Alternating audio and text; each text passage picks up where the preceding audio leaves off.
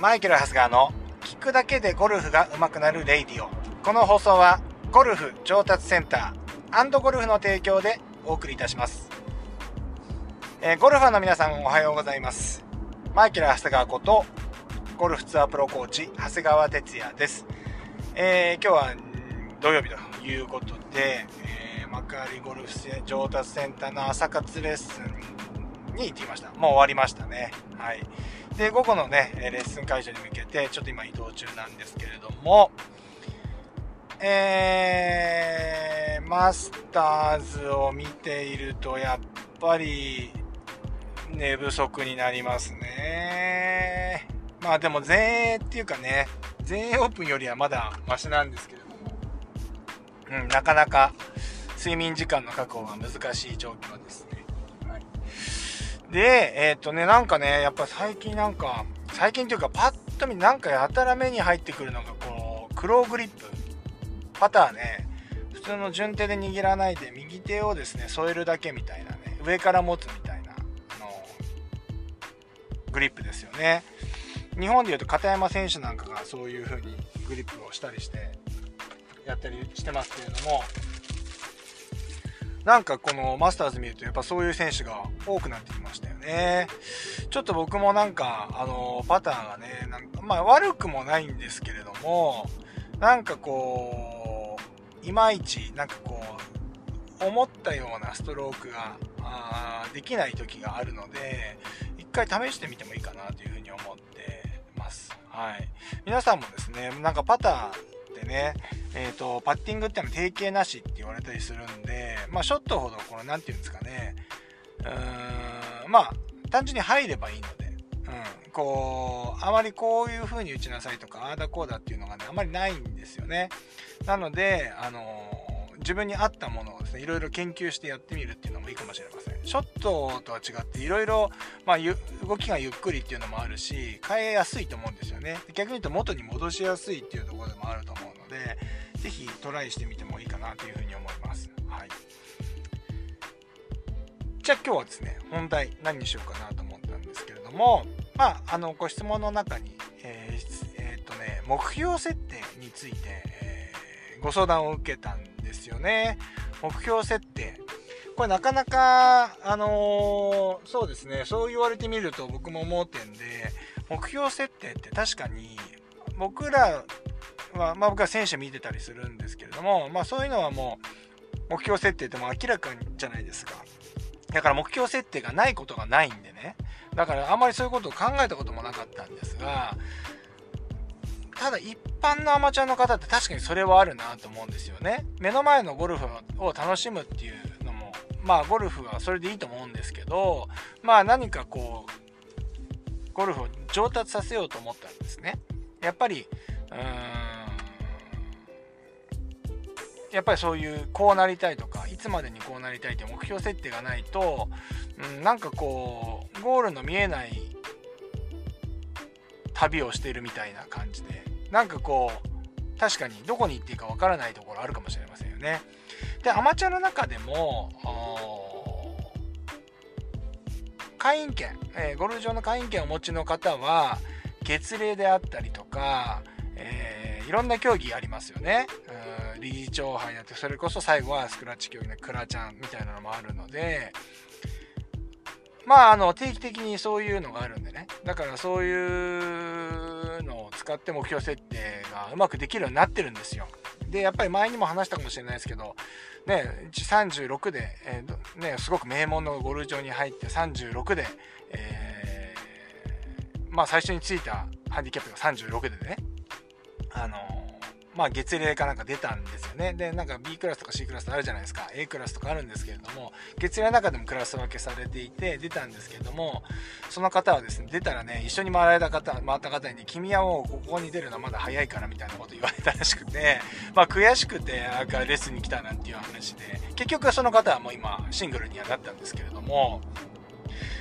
やっぱりね、その36からシングルになる過程を僕ずっと見てたんですね。で、やっぱりその方は、すごいね、あのー、あ、これはやっぱこれいいシステムだなと思ったのが36で始まってですねやっぱスコアがだんだん良くなってくるじゃないですか。良くなってくるとまあハンディキャップもどんどん減っていっちゃうんですけれども何かその理事長杯とかなんかこの月齢とかなんかこういうハンディキャップ戦になった時にその日今までの自分よりもその日頑張れば優勝できたり上位に食い込めたりするわけですよね。なので本当にこの何て言うの自分のこのハンディキャップよりも常にちょっといいよいい状態で回ろう、えー、っていうのを心がけることができるのですごく目標設定としてはね明確だし追いやすいもう何て言うのかないきなりこう70代で回るとかいきなり大きい目標じゃなくてもう目先のなんか目標があの要はネットでパワープレイで回るとかっていうネットっていうのは要はそうですね。例えばあのハンディキャップを引いた後のあのスコアですね。ネットであのパワープレイで回るとかってそういう自分のこの目先の目標を立てやすいのですごくあのハンクラブのですねハンクラブハンデの付け方とかっていうのはあれはもうよくできたシステムだなと思います。あれをやってれば大体の方が上達するんじゃないかなと思いますね。うん。でも会員権をお持ちじゃない方のが多いんでじゃあそういう方どういう風にやっていくのかっていうと僕2通りあると思っていてうーん1つは僕はでもこの方法をおすすめする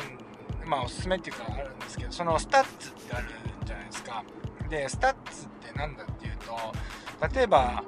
一個一個のその項目ですよね。例えばパーオン率とかえっ、ー、とフェアウェイキープとかサンドセーブとかパターン数とかこういろいろな数字あるじゃないですか。やっぱりこれごとにやっぱり目標の数値を求めてそれをやっていくと。っていう風に、えー、するのがいいよっていう話はねどっかでしたと思うんですけれどもまあこれって何て言うんですかねうんある意味その何て言うんですか目標設定としてはしにくい、まあ、例えばパター数を30 3以内で回るって決めたとするじゃないですか。でもこれ33で回るっていうのはこれ、えー、果たしてそれがいい尺度なのかっていうと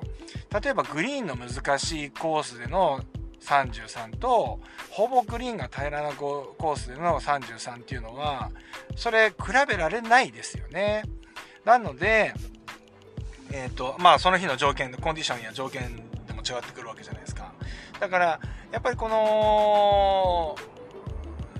上達の目標設定としてはあの、まあ、目安ではあるけれどもちょっとこう追いにくいのかなというのもありますね。でもそこはやっていかなきゃいけないんですけどどこが自分が弱いかっていうの分かりますからあのやんなきゃいけないんですけれども。あとはあの何、て言うんですかね。あのメンバーじゃなくても回れる競技、えー、いわゆる、えー、あれです。パブリック選手権とか、えー、あとは何ですか、えー、ミッドアマとか、なんかあのミッドアマチュアとかっていろいろあるじゃないですか、出れるやつが。だから、ああいうのを挑戦していくっていうのが一つ目標になると思うんですが、それってね、なんか結構ハードル高いと思うんですよ。で、あのいきなりそれ言ったらですねゴルフゴルフっていうのはマーカーっていうのがあるのご存知でしょうか？あの自分のスコア自分でつけないんですよね。他の同伴競技者のスコアをつける。でマーカーってそれでガチャッとこうスコアカードを回してですね。えっ、ー、と違う人のスコアを書いていって最後にアテストって言って自分でのまあもちろん自分のスコアもつけていくんですけれども最後に、えー、その方がつけたあのホールバイホールのスコアと自分の思ってるスコアが間違いないかっていうのを確認して提出して終わるっていう。例えばそういうのもあるわけじゃないですか。あとルーリングももっとありますよね。だからすごいこういきなり競技ってなっちゃうとすごいハードルがすごい高くなってくると思うのでこれはなかなか一概にはこれをやんなさいとは言えないぞっていうのは僕は思っていて意外といいのがオープンコンペ。これはねいいですねオープンコンペっていうのはだいたいゴルフ場があの主催していたりもうメーカーがあの協賛していたりするんですけれどもゴルフ場で申し込めるオープンコンペですよねまあなんかその、優勝すると、なんかこう、いちごの季節だったらいちごをもらえたりとか、あの、お米の季節だったらお米をもらえたりとかするわけですよ。まあそんなような楽しみもあるし、まあ本当にガガリガリ、あのね、ゴリゴリのその、あのー、競技から比べると、まあちょっと緩い。ちょっとっていうかかなり違う、あのー、緩さがあるし、あのー、いいんじゃないかなと思います。で、じゃあそれでレベルが低いかっていうとそんなことなくて、えやっぱ上手な方もいるのでその中でベースグロを取っていくみたいなねことも目指せるわけじゃないですか。うんね、千葉だとねあのタコカントリーっていうところがあってそこなんかねあのー、結構ね女性が喜ぶようなあの支配人さんが今も変わってなければ支配人さんがね女性の方だったと思うんでなんかすごくね女性の方が喜ぶような企画を結構作ったりしていて僕の生徒さんとか結構そこに行ったりしてるんですよ。でもうほぼ毎回出てるみたいなね。でやっぱどんどん上手くなります。そこでやっぱり、えーと、いいスコアで回りたいからっていうことで日々練習をしてたりするのでまあそういうところからまず入っていってもいいかもしれませんよね。うん。で、あ、こういうところで、あ、ちょっとにして積んだ。じゃあもうワンランク、もうワンステップ行きたいなって言ったら、もうじゃあ次はそういう1個上の競技を目指していくっていうのも、全然順番としてはありだと思うので、ぜひね、なんか少しこう目標を見失ってる方がいたらですね、そういうオープンコンペとかで、えー、ちょっとこうま、まずは知らない人とね、回るっていうこととかもね、慣れないといけないんで、ね、初めましてでね、やるわけですから、うん、なんかそういうところから、もうそれもね、楽しいですから。うん。なかなかね、初めましてで回ることってないですよね。普通。だから、そういうのも楽しいと思うので、まず大ファーストステップとしては、オープンコンペっていうのは、僕はちょっとお勧めできるなっていうふうに思います。はい。さあ、えー、今日はですね、目標の設定の仕方についてちょっとお話ししていったんですけれども、まあいろいろ人それぞれありますよね。うん、レベルもあるし、あのー、自分の置かれてる環境、ゴルフの環境もあると思うんで、まあ自分に合うものをまずやって、まあね、楽しいゴルフですから、ね、競技をやってなんかこう急に苦しくなっちゃったりしてももうなんかそれはそれで本末転倒で面白くないので楽しくねそれができるような環境を徐々に、え作っていくっていうのをお勧めいたします。はい。さあ、えっ、ー、とね、今日もね、夜からまた、あの、マスターズね、あるんで、いやもう昼寝したいんですけど、今日もね、ずっとね、あの、びっちり入っちゃってるんで、えー、昼寝できないですね。なので、うん、明日は5時ぐらいに起きて、ハイライトで見ていくのがいいかなと思って。あれ結構いいいいですね。僕結構なんかこのマスターズって僕憧れてたんでね。うん、僕本当はね、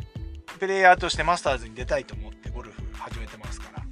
うん。あの、やっぱりテンション上がるし、なんかあのマスターズの最初のね、あのオープニングの、もう最初のもう初日のあのオープニング聞きたいんですよ。うん。わかるかな？でもあのオープニング見るとちょっとこうテンションが上がってくる本当は生で見たいんですけれどもまあ5時ぐらいに見ると大体もうそこから主要選手のハイライトがもうバンバン流れてくるんでもう最近なんか体力的な問題もあってそれもいいかなっていう感じになっちゃってますね、はい、いやでも勉強になります。本当に。うん。まあそんなわけでえー今日はそんなお話でした。それでは、えー、また明日、このラジオでお会いしましょう。それでは今日もいってらっしゃい。